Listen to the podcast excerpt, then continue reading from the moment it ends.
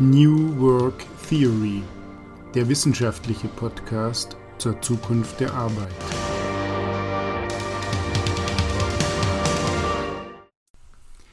Wir alle wissen es, die Welt der Arbeit entwickelt sich dynamischer denn je. Neue Arbeitszeitmodelle, innovative Büros, agiles Management, KI und Robotik.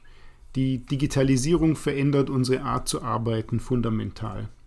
Wir begrüßen alle Hörer zu unserem Podcast New Work Theory. Wir, das sind mein Kollege Andreas Schiel und ich selbst, Stefan Birk. Wir wollen heute in dieser Podcast-Folge versuchen, einige für uns grundlegende Überlegungen und Konzepte zu erklären. Diese Grundlagen werden in den verschiedenen Folgen immer wieder auftauchen. Teilweise dienen sie auch sozusagen als Gliederung, man könnte auch sagen als Klammer für die Folgen, die schon existieren bzw. die noch kommen. Außerdem gibt es in diesem einleitenden Podcast auch die Gelegenheit für uns, sich kurz vorzustellen. Der Podcast New Work Theory wird sich also in seinen Folgen mit den verschiedensten Phänomenen des Wandels in der Arbeitswelt auseinandersetzen. Wir glauben nämlich, dass viele Organisationen und Unternehmen noch gar nicht so richtig angekommen sind in dieser schönen neuen Arbeitswelt. Mit anderen Worten, es existieren für viele Organisationen noch immense Potenziale, aber es lauern auch sicherlich einige Gefahren. Als Manager hat man das, glaube ich, inzwischen ganz gut verstanden. Die Diskussion läuft ja auch schon eine ganze Weile, also seit gut zehn Jahren hört man über Arbeit der Zukunft in verschiedenen, unter verschiedenen Namen. Einer ist New Work und den wollten wir ja auch jetzt erstmal benutzen. Man sollte glauben, dass inzwischen Erkenntnisse existieren, dass es zum Beispiel eine Theorie gibt, an der man sich orientieren kann. Ist das so? Also es gibt viele unterschiedliche Ansätze, Hypothesen, Konzepte, Moden, äh, ja, fast zu sagen Religionen, die uns erzählen und erklären wollen, wie das denn aussehen wird mit der Zukunft der Arbeit. Aber eigentlich bleibt das alles so ein bisschen nebulös und unübersichtlich. Alle reden über New Work, aber was ist das eigentlich? Ähm, ja, die, die Publikationen, die Artikel, die Bücher darüber werden immer mehr. Aber vieles erschöpft sich dann so ein bisschen, das ist meine Sicht auf die Dinge in oberflächlichen Betrachtungen. Ähm, ganz gern macht man Best Practice Betrachtungen, gegen die grundsätzlich überhaupt nichts zu sagen ist. Aber äh, daraus äh, tritt vielleicht nicht immer so überzeugend zutage oder ist nicht immer gut zu erkennen, was muss ich denn eigentlich machen, um in dieser neuen Arbeitswelt zurechtzukommen. Und deswegen wollen wir da mal ein bisschen ne, hinter die Kulissen schauen und tatsächlich auch eben mal in die Theorie, in die großen Konzepte, die hinter der Praxis vielleicht stehen.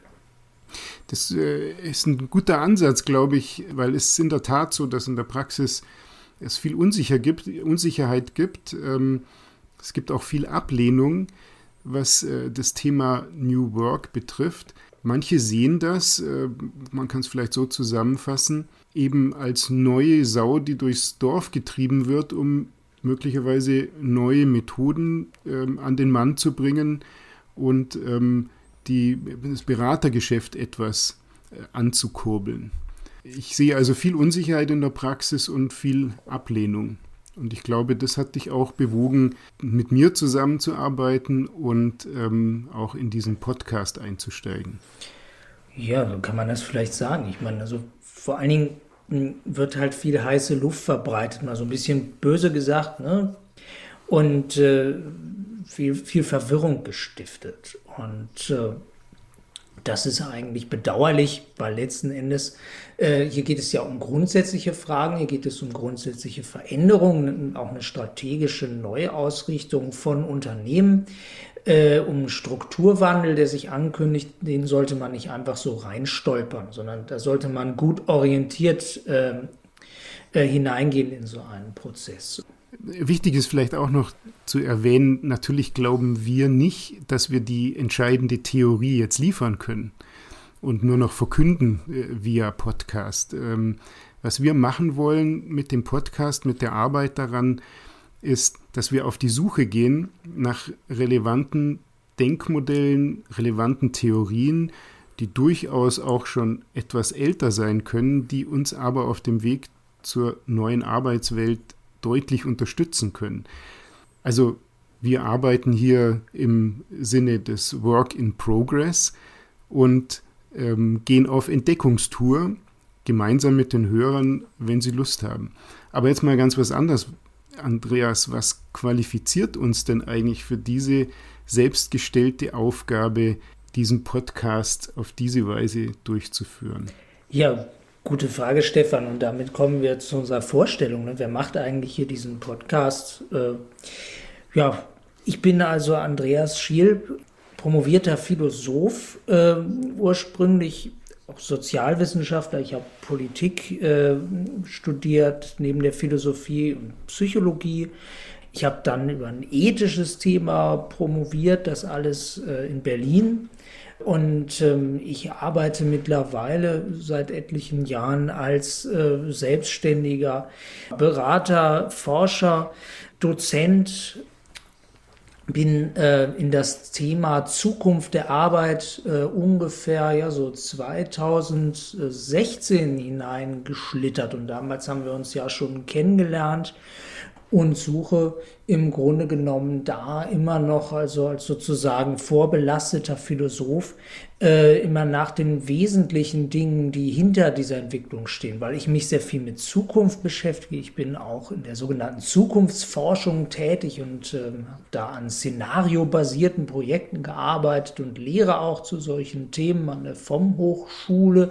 Äh, bin ich einfach halt extrem interessiert daran, wie geht das denn weiter? Ja? Wie kann sich, wie kann unsere Gesellschaft, wie kann sich vielleicht ein bisschen groß gesagt auch die Menschheit, unsere Zivilisation eigentlich gut und sinnvoll weiterentwickeln. Und äh, ja, dabei stehen für mich immer so die großen Grundfragen im Vordergrund. Also wie schaffen wir Orientierung und wie lösen wir so die großen Probleme, mit denen wir konfrontiert sind und die noch auf uns zukommen. Und äh, das äh, beschäftigt mich und zeichnet mich aus und deswegen fand ich äh, die Idee oder den Einfall hervorragend, den wir zusammen ausgebrütet haben, hier so einen wissenschaftlichen Podcast zur Zukunft der Arbeit zu machen, der sich mit Theorie beschäftigt. Nicht, weil ich so auf ausschließlich und nur auf Theorie abfahre und von der Praxis nichts wissen will, sondern weil ich gerade glaube, dass man in der Praxis dann besser und besonders gut zurechtkommt, kommt, wenn man sich auf die richtige Weise mit den richtigen Theorien beschäftigt. Und wie ist das bei dir? Ich bin Diplomkaufmann von der Ausbildung her, habe Anfang der 90er Jahre promoviert in München und äh, war dort am Lehrstuhl tätig ähm, und bin dann anschließend in ja, sozusagen die Praxis eingestiegen und bin jetzt seit ja, schon über 25 Jahren in verschiedensten Industrie- und Dienstleistungsunternehmen tätig. Was mich für diesen Podcast qualifiziert, ist natürlich einerseits, dass ich ein bisschen die, die, die Praxiswelt des Managements kenne. Das ist natürlich klar, aber ähm, im Zusammenhang mit dem Thema Arbeit der Zukunft ist es noch etwas anderes, was ich glaube, was ganz nützlich ist für so ein Gespräch in dem, in dem Podcast. Ich habe nämlich auf meinem Weg verschiedenste Arbeitsmodelle gelebt. Und ähm, äh, vielleicht anfangend mit dem ersten, das kreativ-chaotische Arbeitsmodell, das war auf der Universität, das praktisch komplett regellos äh, stattgefunden hat, aber im Rahmen eines Vertrages mit der Universität im öffentlichen Dienst. Also sehr lustig eigentlich. Weitergemacht habe ich dann ähm, bei ThyssenKrupp in der Konzernleitung in einem ganz, ganz traditionellen Arbeitsmodell. Also ein typischer 9-to-5-Job, wobei 5 natürlich deutlich untertrieben ist. Wir haben damals schon sehr, sehr viel länger dort gearbeitet. Aber es ist eben ein traditionelles Bild gewesen, Arbeitsplatz und so weiter, ganz traditionell. Eine Mischung aus diesen beiden ersten war dann vielleicht meine Zeit bei Accenture. Das ist ein großes äh, internationales Beratungsunternehmen. Wieder ganz anders ähm, war dann ähm, meine Tätigkeit bei einem Start-up im Soft- und Hardware-Bereich.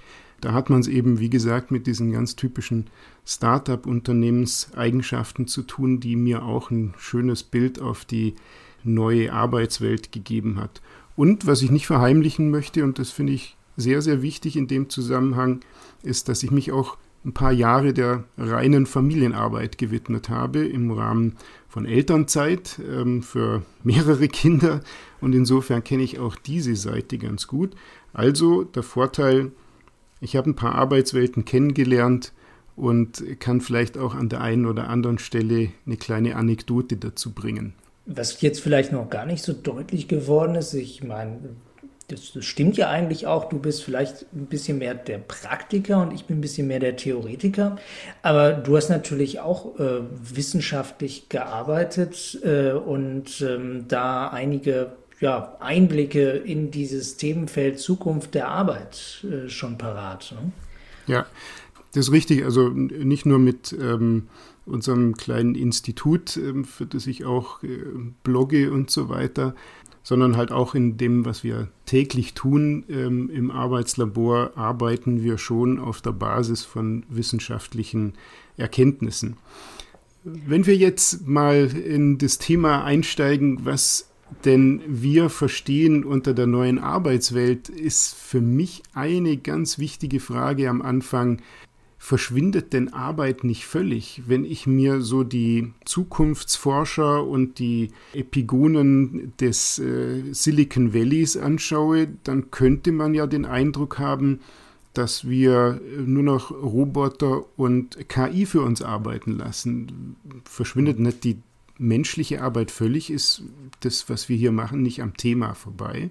Ja, könnte man denken. Jetzt kann ich hier mal den Zukunftsforscher geben.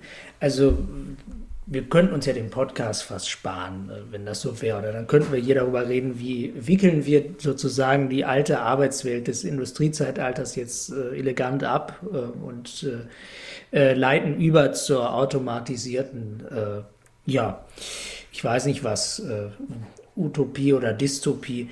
Äh, aber so wird das überhaupt nicht aussehen. Also ähm, ich habe hm, zufällig mal äh, ein bisschen über, über diese Dinge auch gearbeitet in, den letzten Jahren, äh, über die Frage der Automatisierung von Arbeit durch KI und äh, eben diese Frage, wie viele Arbeitsplätze bleiben dann vielleicht noch. Und letzten Endes, wenn man in die Studien guckt, es gibt ja eine ganze Menge, die sind so ab Jahr 2013 ähm, erschienen, äh, dann sieht man da im Grunde genommen, äh, soweit man das halbwegs seriös äh, prognostizieren oder eher besser in alternativen Szenarien abbilden kann. Das passiert natürlich so nicht. Ne? Also wir müssen nicht damit rechnen, dass uns plötzlich die Arbeit ausgeht. Ähm, was stattdessen auf uns zukommt, ist ein ganz einfacher Prozess des Strukturwandels. Und das kennen wir eigentlich auch schon. Wir bekommen jetzt eine weitere Welle der Automatisierung. Und wen wird die betreffen? Das ist halt spannend, das ist auch pikant. Wissensarbeiter, äh, beziehungsweise Leute, die etwas eleganter und exakter formuliert, könnte man sagen, wissensbasierte Arbeit machen. Denn jetzt kommt ja eben die künstliche Intelligenz und tatsächlich kann die schon in vielen Bereichen äh, das tun äh, und äh, das erledigen, was bisher Menschen gemacht haben. Das gilt vor allen Dingen für geistige Routinetätigkeiten. Ja, also wenn wir in Versicherungen, Banken gucken, eigentlich auch, wenn wir in die öffentliche Verwaltung schauen, da sind so viele Dinge zu machen, Antragsbearbeitung, äh, einfache Formen der Kundenkommunikation, äh, Datenanalyseprozesse, das kann bald und wird auch bereits teilweise von KI übernommen werden und das wird dazu führen, dass sich da einiges verschiebt, ja, also dass einige Formen menschlicher Arbeit in der Zukunft nicht mehr so gefragt sein werden. Und das ist natürlich spannend, aber das ist dann eben viel mehr Grund darüber nachzudenken, wie arbeiten wir in Zukunft, über welche Themen und auf welche Weise, als ähm, die Frage zu erheben, geht uns die Arbeit aus. Damit ist eigentlich nicht zu rechnen. Wenn jetzt die Arbeit nicht verschwindet, sondern sich auf andere Felder verlagert, dann hat das ja, und du hattest ja schon anklingen lassen, deutliche Effekte darauf, was Menschen können müssen. Ähm, wir haben selber mal in einer Pilotstudie, die schon gut fünf Jahre zurückliegt, ähm, ermittelt, was denn so in den gängigen Veröffentlichungen drinsteht über die Fähigkeiten der Zukunft. Da kommt man dann natürlich auf die gängigen Themen, dass beispielsweise die Problemlösungskompetenz äh, wichtig ist, dass die äh, emotionale Kompetenz richtig wichtig ist, aber auch äh, zu der überraschenden Erkenntnis, dass Sachthemen gar nicht so sehr im Mittelpunkt stehen, also die Sachkompetenz. Ja. Das ist ähm, nur ganz grob gesagt jetzt. Ähm, andere haben das natürlich sehr viel ausführlicher gemacht ähm, in ihren Studien. Ähm, aber welche Fähigkeiten glaubst du hm. denn, sind denn so schwerpunktartig das, was der Arbeiter der Zukunft, ja. ich sag mal Wissensarbeiter der Zukunft insbesondere braucht. Ja, das ist, das ist halt wirklich der faszinierende Punkt oder wo es tatsächlich spannend wird. Dadurch, dass wir eben alles, was Routine ist und ich sag mal so ein bisschen eher trivial, in Zukunft wahrscheinlich mehr und mehr ersetzen werden können durch äh, ja, von Computern getane Arbeit, also dass wir diese Tätigkeiten automatisieren können. Da passiert natürlich was Spannendes. Der Anspruch wächst an menschliche Arbeit und die verlagert sich in bestimmte Bereiche. Du hast das ja eben schon angedeutet. Ne? Also ich brauche dann nicht mehr so dieses Faktenwissen vielleicht. Ich brauche nicht mehr unbedingt so spezialisierte Fähigkeiten in allen Bereichen jedenfalls. Es tauchen dann eher so die Aufgaben am Horizont auf, die eben Computer noch nicht oder gar nicht lösen können. Und was sind das klassischerweise? Das ist das große Feld der komplexen Probleme. Und das wiederum, das können ganz unterschiedliche Dinge sein. Das kann auf der einen Seite wirklich, wie man sich das vielleicht bei dem Begriff zuerst vorstellt, ganz anspruchsvolle Problemstellungen sein, ob die jetzt in der Wissenschaft sind oder tatsächlich auch einfach auf äh, Management-Ebene im unternehmerischen Alltag, wo man nicht weiß, wie gehe ich jetzt mit diesem Problem um? Und es sind aber auch die zwischenmenschlichen Fragen. Auch das sind komplexe Probleme. Also wie äh, gehen wir untereinander, miteinander um bei der Arbeit äh, von äh, Unternehmer zu Kunde? Ja, allgemein, also wie, wie kommen wir miteinander zurecht? Auch das sind komplexe Probleme. Und in diese beiden Felder wird sich das immer mehr verlagern und wird also die Menschen äh, mehr fordern, ja, sowohl geistig als auch emotional oder, oder sozial, während halt so die, die Alltagsroutine äh, sicherlich abnehmen wird. Mhm. Um, um tiefer jetzt in die Frage einzusteigen, ähm, weil genau das wollen wir ja nachher nochmal aufgreifen. Was sind die Fähigkeiten und wie entwickelt man Fähigkeiten für die Zukunft? Das ist ja sozusagen dann unser ähm, Leib- und Magenthema. Würde ich jetzt nochmal ganz kurz gerne darstellen, wie wir uns so ganz generell die Trends in der neuen Arbeitswelt vorstellen. Wir haben ja dazu ähm, ich hatte das schon mal ganz kurz erwähnt, vor einigen Jahren eine so Pilotstudie aufgelegt, in der wir wissenschaftliche, aber auch ähm, ähm, populärwissenschaftliche Quellen zu Rate gezogen haben, wie wird denn über Arbeit der Zukunft gesprochen und haben das dann sozusagen ausgezählt, welche Dinge eben häufig erwähnt werden und welche nicht. Also ein ganz simple, simples Vorgehen. Ähm, und ähm, da haben wir uns fünf Felder erarbeitet, in denen sich die Arbeit der Zukunft eben gegenüber dem heutigen Zustand oder gegenüber dem Zustand noch in den äh, Anfangs 2000er Jahren dann deutlich ändert. Das erste Feld, ich nenne es jetzt mal Arbeitszeit und Arbeitsplatz, das ist, glaube ich, praktisch selbsterklärend. Ähm, wir wissen jetzt heute insbesondere auch, nach den Erfahrungen der jüngsten Zeit, Arbeit kann flexibler, mobiler und individueller stattfinden. Das ist, glaube ich, inzwischen überall angekommen und bedarf gar nicht mehr so viel äh, zusätzliche Erklärung. Ja, ist ja schon fast trivial. Ne? Das wird inzwischen, glaube ich, überall akzeptiert. In dem Zusammenhang aber übrigens kommt auch ein Thema, ähm, ein typisch deutsches Thema übrigens, Entgrenzung der Arbeitswelt, wenn man so möchte. Also Arbeitswelt und Privatleben vermischen sich immer mehr. Das ist ja genau das, worüber viele jetzt auch klagen. Hm.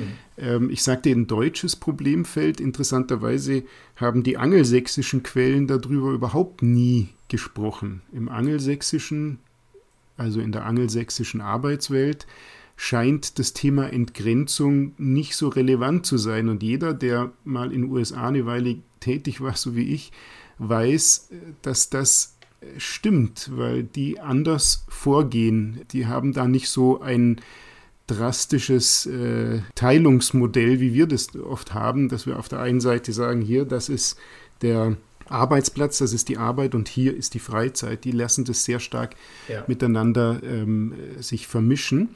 Ähm, während bei uns halt die Philosophie immer noch ist, hier ähm, Dienst ist Dienst und Schnaps ist Schnaps. Ja, interessant. Ähm, also auch solche, solche Themen sind ähm, in dem Zusammenhang zu nennen.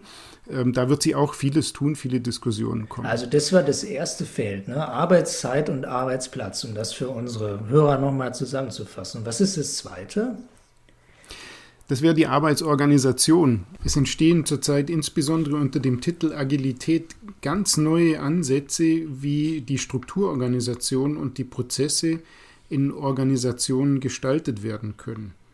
Aber auch wenn man nicht von agilen Organisationen spricht, sieht man Trends, die durch die fortschreitende Digitalisierung mindestens begünstigt sind. Projektorientierung, Virtualisierung, gibt temporäre Strukturen. Ähm, das sind ähm, Begrifflichkeiten, die alle im Zusammenhang mit der Arbeitsorganisation heutzutage ähm, existieren. Da ändern sich also die Methoden und Strukturen und auch das ist in der Praxis durchaus angekommen. Es gibt inzwischen unendlich viele Projekte zum Thema Agilität und das ist schon ein durchaus signifikanter Wechsel des Paradigmas ähm, hinsichtlich der Organisationen gegenüber dem, was jetzt beispielsweise noch in den 90er Jahren, in den 2000er Jahren in den Unternehmen, in den Mainstream-Unternehmen stattgefunden hat. Ja, gekauft, ja. Das ist ja auch eine ganz wichtige, ähm, ein ganz wichtiges Feld über das wir die ganze Zeit reden. Und dann die Nummer drei.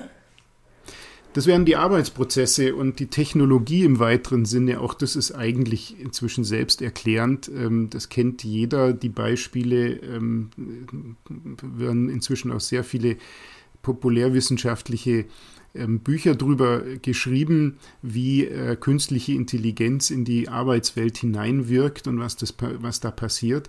Ähm, aber diese Änderung, die jetzt in den Arbeitsprozessen stattfindet, ähm, in den Fabriken, aber ganz besonders, und das ist das Entscheidende, ganz besonders in dem Teil, wo sich die Wissensarbeiter immer verortet haben, also in den Verwaltungen und so weiter, das ist eine derartige Änderung, die, glaube ich, auch wenn sie inzwischen schon populär ist, noch nicht hundertprozentig durchgedacht äh, ist. Also da haben wir mit Sicherheit noch einiges äh, zu lernen und da gibt es auch theoretische Ansätze, die da ganz interessant sind. Ja, auf, auf jeden Fall. Und die vier? Ein viertes Feld ist, äh, sind, sind für mich Arbeitsinhalte. Ich will das ganz, ganz kurz machen. Da könnte man sehr viel drüber sprechen. Unsere Theorie, die wir dann sozusagen darauf aufgebaut haben, und Theorie bitte in Anführungsstrichen verstehen, ist, dass sich ganz offenkundig bei den Arbeitsinhalten sowas wie eine Differenzierung zwischen komplexen Inhalten und dem sogenannten Microtasking ergibt. Durch die Digitalisierung gibt es also auf der einen Seite einen höheren Bedarf nach Mitarbeitern, die sehr komplexe Inhalte bearbeiten. Das hattest du ja vorhin auch schon erwähnt im Zusammenhang mit dem Thema Fähigkeiten der Zukunft. Auf der anderen Seite des Spektrums hat die Digitalisierung aber noch eine andere Wirkung. Durch die moderne Technik wird es wird's möglich, geistige Arbeit in kleinste Bruchteile zu zerlegen. Ich möchte ein kleines Beispiel äh, bringen. Ähm, man möchte zum Beispiel den Marktauftritt eines Produkts gestalten. Früher ist man da zu einer Werbeagentur gegangen, die hat dann mit den verschiedenen Teams ein Gesamtpaket erarbeitet. Durchaus auch mit Experten, aber ein Gesamtpaket. Heute hat man da ganz andere Möglichkeiten. Man kann zum Beispiel den Logoentwurf über eine Plattform von einem Entwickler in den Philippinen erarbeiten lassen. Den Website-Design kann man in Indien machen lassen. Die Fotos kann man von unterschiedlichen Fotobearbeitern möglicherweise einzeln diese Produktfotos bearbeiten lassen für Centbeträge. Also noch einmal zusammengefasst, es gibt auf der einen Seite einen Trend zu komplexeren Aufgaben, das ist richtig, auf der anderen Seite werden aber Routineaufgaben entweder gleich komplett automatisiert und da, wo das nicht möglich ist, werden Aufgaben in Minitasks aufgeteilt, teilweise für ähm, wenige Cents zu erledigen in kürzester Zeit. Und das entspricht dann durchaus dem, was ich als Taylorisierung der Wissensarbeit bezeichnen würde. Also im Prinzip das Gleiche, was im Industriezeitalter passiert ist, in den Fabriken, passiert dann in der Wissensarbeit. In der Mitte aber, da wo heute die meisten Jobs sind, also nicht in den Extrempositionen, die ich dargestellt habe, da bleibt dann nur noch wenig übrig. Ja, das ist ein spannendes Feld, mit dem wir uns auch mal beschäftigt haben in einer, in einer Studie, die ich vorhin erwähnt habe, zum Einfluss der künstlichen Intelligenz auf die Arbeit. Und, und dann kommt der fünfte Punkt noch. Und das ist Genau, das ist, das ist jetzt ein, ein Punkt, der sehr klammerartig dann letztendlich ist. Das wäre die Arbeitskultur.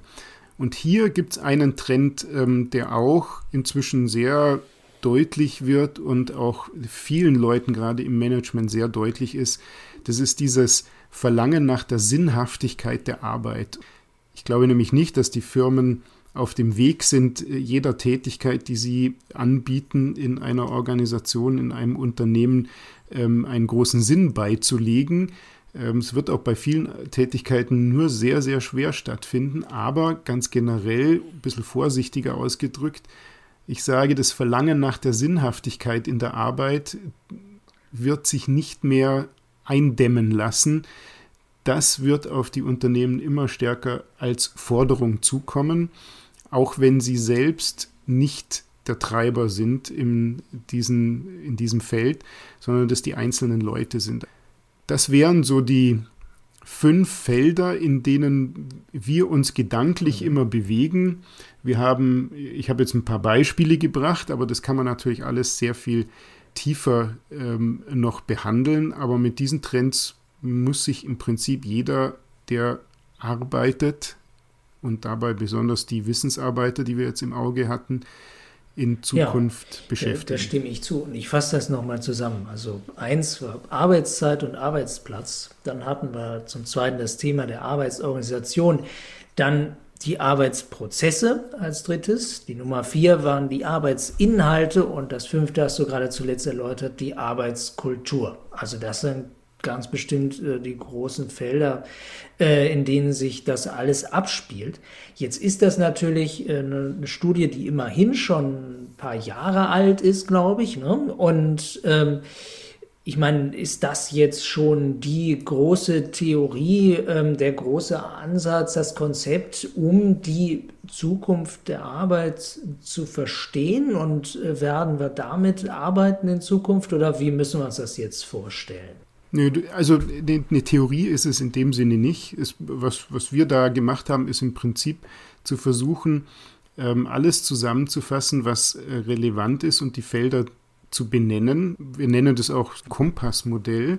Die verschiedenen Felder zeigen halt, wo die Debatte ist und was wir beachten müssen. Übrigens, dadurch, äh, dass das schon etwas länger her ist, kon konnten wir auch in der Vergangenheit ein bisschen so die Trends weiter beobachten. Da war beispielsweise zu dem damaligen Zeitpunkt, also vor fünf Jahren, war das Thema Technologie und ähm, künstliche Intelligenz interessanterweise noch überhaupt nicht so ausgeprägt. Da hat kaum einer drüber geschrieben. Da waren die Themen Arbeitsplatz und Arbeitszeit viel, viel relevanter.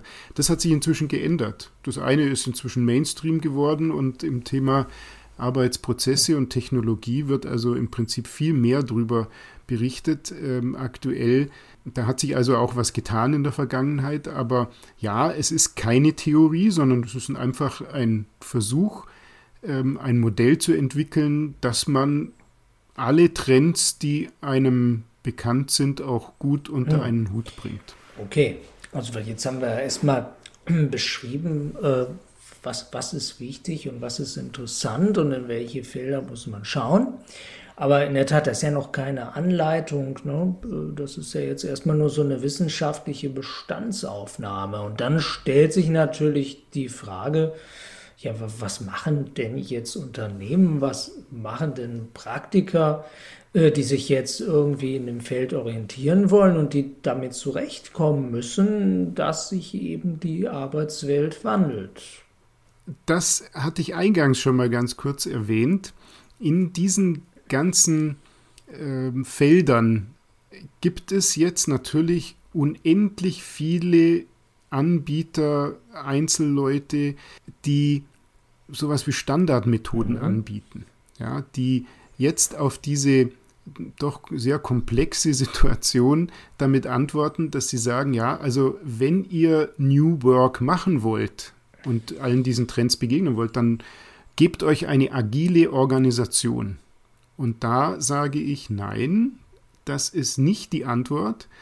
Es macht keinen Sinn, sich auf Standardmethoden jetzt zu stürzen, weil da hat man vielleicht ein Feld bearbeitet oder bestenfalls zwei, ähm, aber die anderen Felder verliert man dann aus dem aus den Auge. Und hier ist also jedes Unternehmen gefordert, sich selbst zu prüfen und zu überlegen, was ist denn das, was wir machen müssen? Was ist denn bei uns das Relevanteste? Und da helfen eben keine Standardmethoden mehr. Die Frage, die in dem Zusammenhang sich natürlich dann aber auch stellt, und da bin ich wieder bei dir, da fehlt dann einfach sozusagen die Anleitung, können die Organisationen das denn? Können die Unternehmen tatsächlich sich ähm, die Felder treffgenau rauspicken, die sie, sie am meisten zu interessieren haben, wo sie von dem Trends, von den Methoden möglicherweise auch am meisten haben. Und das ist die zentrale Frage, die sich, sie sich darstellt. Oftmals haben eben die Unternehmen, und ähm, das ist jetzt eine kritische Anmerkung, ähm, sich einfach nur auf das Thema IT gestürzt und gesagt, also das ist das, ja. was wir machen müssen. Ähm, und hier müssen wir mhm. Fähigkeiten entwickeln und haben die anderen Themen, die oben in diesen Feldern erwähnt sind, wo die IT eigentlich wenig dazu beitragen kann, ähm, die, denen Trends, den Trends zu äh, begegnen. Die haben nur Fähigkeiten aufgebaut in diesem Bereich. Also ich sage es mal, das ist die Digital Literacy, die man immer wieder liest. Also Unternehmen müssen technische Fähigkeiten haben, auch im Management, um die moderne ja. Welt abbilden zu können. Aber was unsere Kernthese ist, unsere zentrale These ist, man braucht auch Kenntnisse der sozialen, psychischen, Management-theoretischen, auch durchaus ähm, philosophischen Theorien, Modelle, Mechanismen.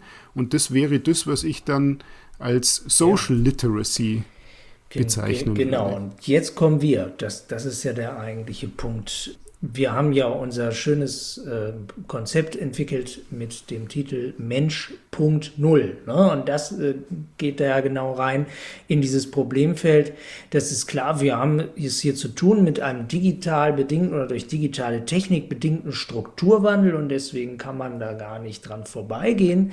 Aber es geht eben nicht nur um Technologie, sondern es geht natürlich, das kann man jetzt so ein bisschen abgehoben soziologisch sagen, um soziotechnische Systeme oder ne, ganz normal runtergebrochen. Es geht darum, dass da immer noch Menschen sind, die mit Technologie arbeiten, dass Menschen auch mit anderen Menschen zusammenarbeiten, wenn auch mehr und mehr Technik vermittelt.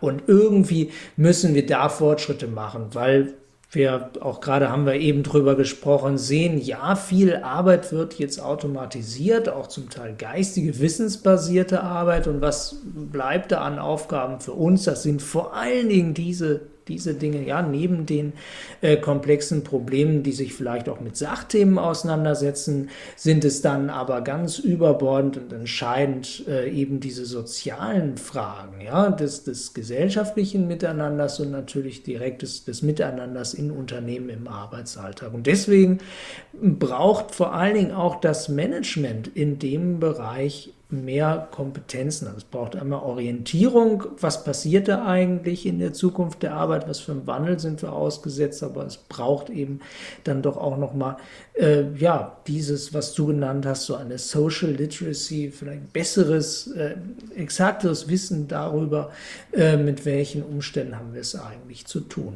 Ja, und darum haben wir ja Mensch.0 erdacht. Aber was ist das jetzt eigentlich genau?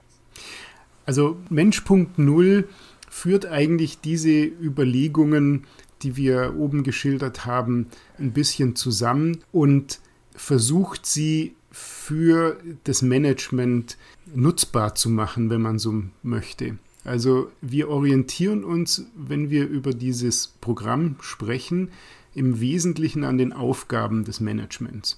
Und um es mal ganz simpel zu sagen, das Management hat ich sage mal, vier Kernaufgaben. Management entscheidet, ist die erste Kernaufgabe. Und zwar nicht nur Strategien, sondern auch im operativen Bereich. Management ist dafür zuständig zu organisieren, ob das Projekte sind, Unternehmen oder Arbeitsgruppen, das ist egal. Also es organisiert, es kontrolliert, auch das, ja, auch in unserer heutigen Zeit. Kontrolle ist schon ein wesentlicher Aspekt. Und Menschen müssen entwickelt werden. Ähm, das ist ein ganz zentraler Aspekt. Ähm, äh, nicht nur geführt, das natürlich auch, das steckt da mit drin, aber eben auch entwickelt. Das Management hat also jetzt diese vier Aufgaben und muss das beste Wissen auf diesen vier Feldern erwerben. Und für alle diese vier Felder haben wir einen Zentralbegriff, der diese Aufgabe in Zukunft erschwert bzw. ganz stark prägen wird. Fürs Entscheiden ist es das Thema Komplexität. Andreas, du wirst nachher noch ein bisschen mhm. dazu sagen, damit man das besser versteht. Für das Organisieren und fürs Kontrollieren ist es das Thema Vertrauen. Für die Entwicklung des Menschen spielt die sogenannte Resonanz eine wichtige Rolle und Kommunikation als vierter Begriff, das ist natürlich das, was das Management praktisch täglich macht. Das ist sozusagen die Aufgabe, die in allen diesen Aufgaben mit drin steckt. Das wäre also sozusagen unser, unsere Grundidee des Curriculums, dass wir diese Managementaufgaben verbinden mit diesen vier Begrifflichkeiten. Und du wirst uns jetzt mal ganz kurz zeigen, was da dahinter steckt. Genau, ja, wie, wie machen wir das? Also in Komplexität souverän entscheiden, mit Vertrauen erfolgreich steuern und einfach klüger kommunizieren und dann auch noch mit Sinn und Freude führen und arbeiten, also mit Resonanz, ja, wunderbar, klingt erstmal toll. Was steht dahinter? Worum es mir geht, ist einfach mal zu erklären, ich darf das ja vielleicht als Philosoph, äh, diese Begriffe, die sind nicht einfach so vom Himmel gefallen oder die haben wir uns jetzt nicht beliebig ausgesucht. Komplexität, Vertrauen, Resonanz und Kommunikation, sondern das sind eigentlich ja die übergreifenden äh, Begriffe, die übergreifenden Problemstellungen, die hinter bestimmten Debatten und Herausforderungen, so stehen, die uns im Arbeitsalltag begegnen und die uns in den vielen, vielen äh, Artikeln, äh, Beiträgen in den sozialen Medien überall begegnen, wenn wir uns mit äh, der Zukunft der Arbeit oder dem Themenfeld New Work auseinandersetzen. Und ich fange jetzt mal mit dem Begriff Komplexität an. Wieso ist der denn eigentlich interessant? Ist der eben nicht zu kompliziert und sperrig? Naja, wir stellen halt äh, im Alltag immer mehr fest, dass viele Herausforderungen nicht mehr so ohne weiteres äh, zu lösen, anzugehen sind mit den alten Methoden, die wir da früher verwendet haben, äh, mit, den, mit den Formen von Führung und Organisation. Ne? Also gemeint ist die, die Zentralist, der zentralistische Aufbau von vielen Unternehmen, wo es einen Chef oder vielleicht auch mal eine Chefin an der Spitze gibt, die dann von oben herab bestimmte Linien Richtlinien vorgeben und sagen, so muss das gearbeitet werden. Dann werden ganze ähm, Abläufe entwickelt, vorgeformte Prozesse und dann soll das so durchgesetzt werden. Und heute stellt man immer häufiger fest, das funktioniert überhaupt nicht. Da kommt was dazwischen, da passiert was Unvorhergesehenes. Wir leben in dieser viel zitierten VUCA-Welt, wo ständig irgendeine Überraschung um die Ecke kommt. Und dann muss man darauf reagieren. Ja, und wie macht man das mit der agilen Organisation? Ne? Da sind wir nämlich, wir reden alle über Agilität heute, wenn wir über die Zukunft der Arbeit reden. Und warum reden wir darüber? Weil wir eben mit Komplexität, mit komplexen Problemen konfrontiert sind. Und die kann man viel besser lösen mit zum Beispiel agilen Organisationsformen. Aber wir wollen erstmal verstehen, was zum Geier sind denn diese komplexen Probleme oder auch komplexen Systeme, könnte man sagen. Und wie geht man tatsächlich richtig mit denen um, bevor man sich jetzt gleich in so eine agile Methode hineinstürzt und da vielleicht bei der Umsetzung dann auch den einen oder anderen Fehler macht. Also das ist mal das erste Feld, die Komplexität, die wir behandeln wollen. Ja, äh, und jetzt komme ich mal auf die Kommunikation. Äh, warum ist Kommunikation wichtig? Alle reden über Kommunikation seit Jahrzehnten und man sollte denken, ach, das kann man auch lassen. Ähm, aber es ist super entscheidend. Und wir reden in den letzten Jahren vermehrt über einen ganz spannenden Begriff, der ist mittlerweile auch so ein bisschen abgedroschen, der ist aber dennoch sehr wichtig und richtig, das ist die Augenhöhe. Wir wollen ja immer, ähm, dass in der Kommunikation, auch gerade eben in Arbeitskontexten, mehr und mehr äh, ja, egalitär, gleichrangig, respektvoll miteinander umgegangen wird. Immer mehr, insbesondere junge Menschen, die anfangen zu arbeiten, die wünschen sich, dass Vorgesetzte, Führungskräfte äh, ihnen nicht einfach nur Anweisungen geben, sondern dass sie sie ernst nehmen, dass sie ihnen zuhören und dass sie auch ihre Kompetenzen schätzen und ihre Bedürfnisse wahrnehmen. Das gehört alles zur Augenhöhe.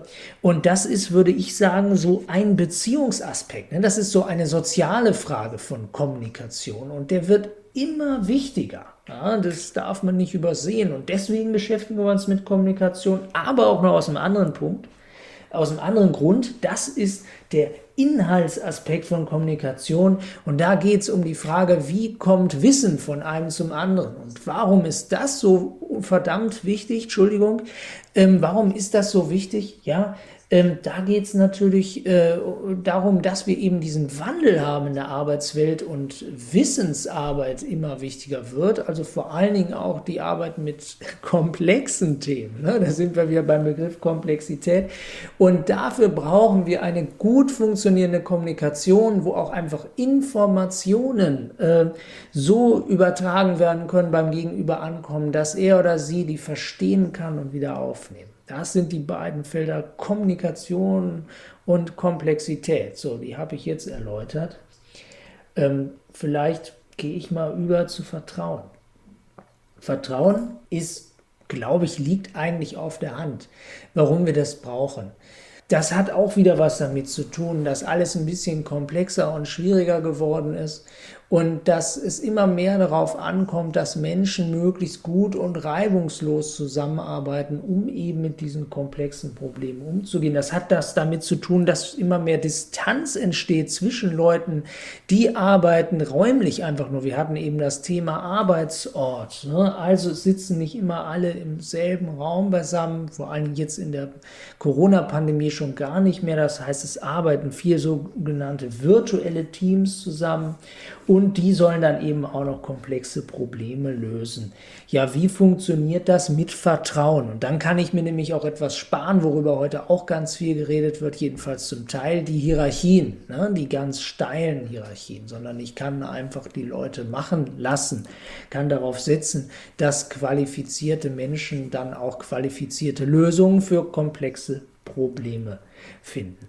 Und sowas das wird immer so dahingesagt, aber das ist eben ganz zentral. Und wie funktioniert das eigentlich tatsächlich, Vertrauen aufzubauen, Vertrauen in Unternehmen, in Organisationen zu erhalten und zu pflegen? Das ist unheimlich kompliziert, das ist gar nicht so leicht, wie man denkt. Im Alltag jedenfalls nicht aus bestimmten Gründen, über die wir reden werden. Und deswegen ist Vertrauen ein ganz wichtiges Thema. Und dann das Letzte, Resonanz ein etwas unbekannterer Begriff, ähm, kann sich jetzt jede und jeder sicherlich erstmal irgendwas darunter vorstellen. Was ist damit gemeint? Ganz platt gesagt, da kommt was zurück. Und wo kommt da was zurück? Naja, beim Arbeiten. Und was kommt da zurück?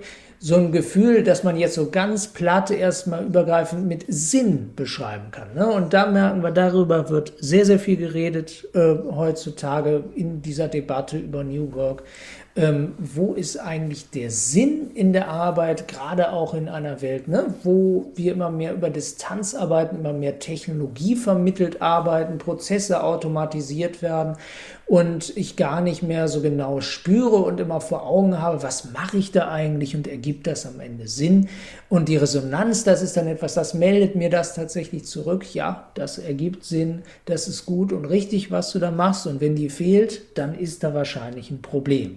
Ja, und das wird ein Riesenthema und ist schon ein Riesenthema, weil immer mehr Menschen auch äh, danach fragen, äh, wie das denn eigentlich funktionieren kann bei der Arbeit, äh, den Sinn zu finden. Und das äh, ja zu einem großen Lebensthema geworden ist für immer mehr Menschen. Ja, das sind unsere vier Felder: Komplexität, Vertrauen, Kommunikation, Resonanz, äh, mit denen wir äh, uns auseinandersetzen wollen. Und äh, die liefern so viel Stoff, dass wir darüber zig Podcast-Folgen machen können, oder Stefan? Ja, also ähm, für mich nochmal in der, in der Zusammenfassung, äh, unsere äh, Idee ist, wir müssen das Management weiterbilden im Sinne von Social Literacy. Das hatten wir oben gesagt. Und ähm, wenn man sich die verschiedenen Aufgabenfelder des Managements anschaut, dann sind eben vier Themen für uns aktuell vor dem Hintergrund insbesondere der Trends in der neuen Arbeitswelt besonders relevant. Und da sagst du eben Komplexität oder man könnte es auch übersetzen, das Management braucht eine Komplexitätshandhabungskompetenz, kompliziert hey. ausgedrückt. Das Management braucht die Kompetenz, Vertrauen aufzubauen. Das Management muss in der Lage sein, eine Organisation, eine Fortbildung, was auch immer, ein Zusammenarbeiten resonant zu gestalten. Und das Management braucht eine, eine Kommunikationskompetenz. Das sind die Aufgabenstellungen, die wir in unserem Curriculum angehen wollen. Das heißt nicht, dass das die einzigen Fähigkeiten sind, beziehungsweise die einzigen Notwendigkeiten der Weiterentwicklung im Management, aber es sind sehr, sehr prominente Thematiken, die dann auch zu anderen Thematiken wieder führen können. Was sind denn so die besonderen Vorteile, die man sich davon versprechen kann, wenn man im Management so vorgeht. Du meinst, was, was habe ich am Ende davon? Ne? Genau. Also wozu soll ich mich mit der Theorie beschäftigen? Ja, ich meine, da kann man jetzt natürlich keine pauschalen Versprechungen machen. Erstmal grundsätzlich ist ja so, wenn ich äh, mich, äh, sag ich mal, mit der Theorie mit den größeren Problemen beschäftige, die hinter so den, den alltäglichen Herausforderungen liegen, dann äh, ist das am Anfang immer erst vielleicht ein bisschen frustrierend, aber am Ende, das ist jedenfalls meine Erfahrung, ist es oftmals sehr hilfreich, weil ich gewinne einfach eine grundsätzliche Orientierung und dann kann ich im Alltag auch wieder bessere, klarere Entscheidungen treffen. Ne? Und da sind wir eigentlich auch schon beim Thema Komplexität. Äh, ja, also wenn ich die Komplexität besser durchdrungen und verstanden habe, dann äh, treffe ich natürlich weniger widersprüchliche Entscheidungen. We ich kann ja klarere äh, Entscheidungen treffen. Ich kann schneller entscheiden, vor allen Dingen auch. Ja, wenn ich erstmal einen komplexen Zusammenhang durchdrungen habe, dann muss ich eben nicht jedes Mal wieder von vorne anfangen und die Dinge verstehen lernen.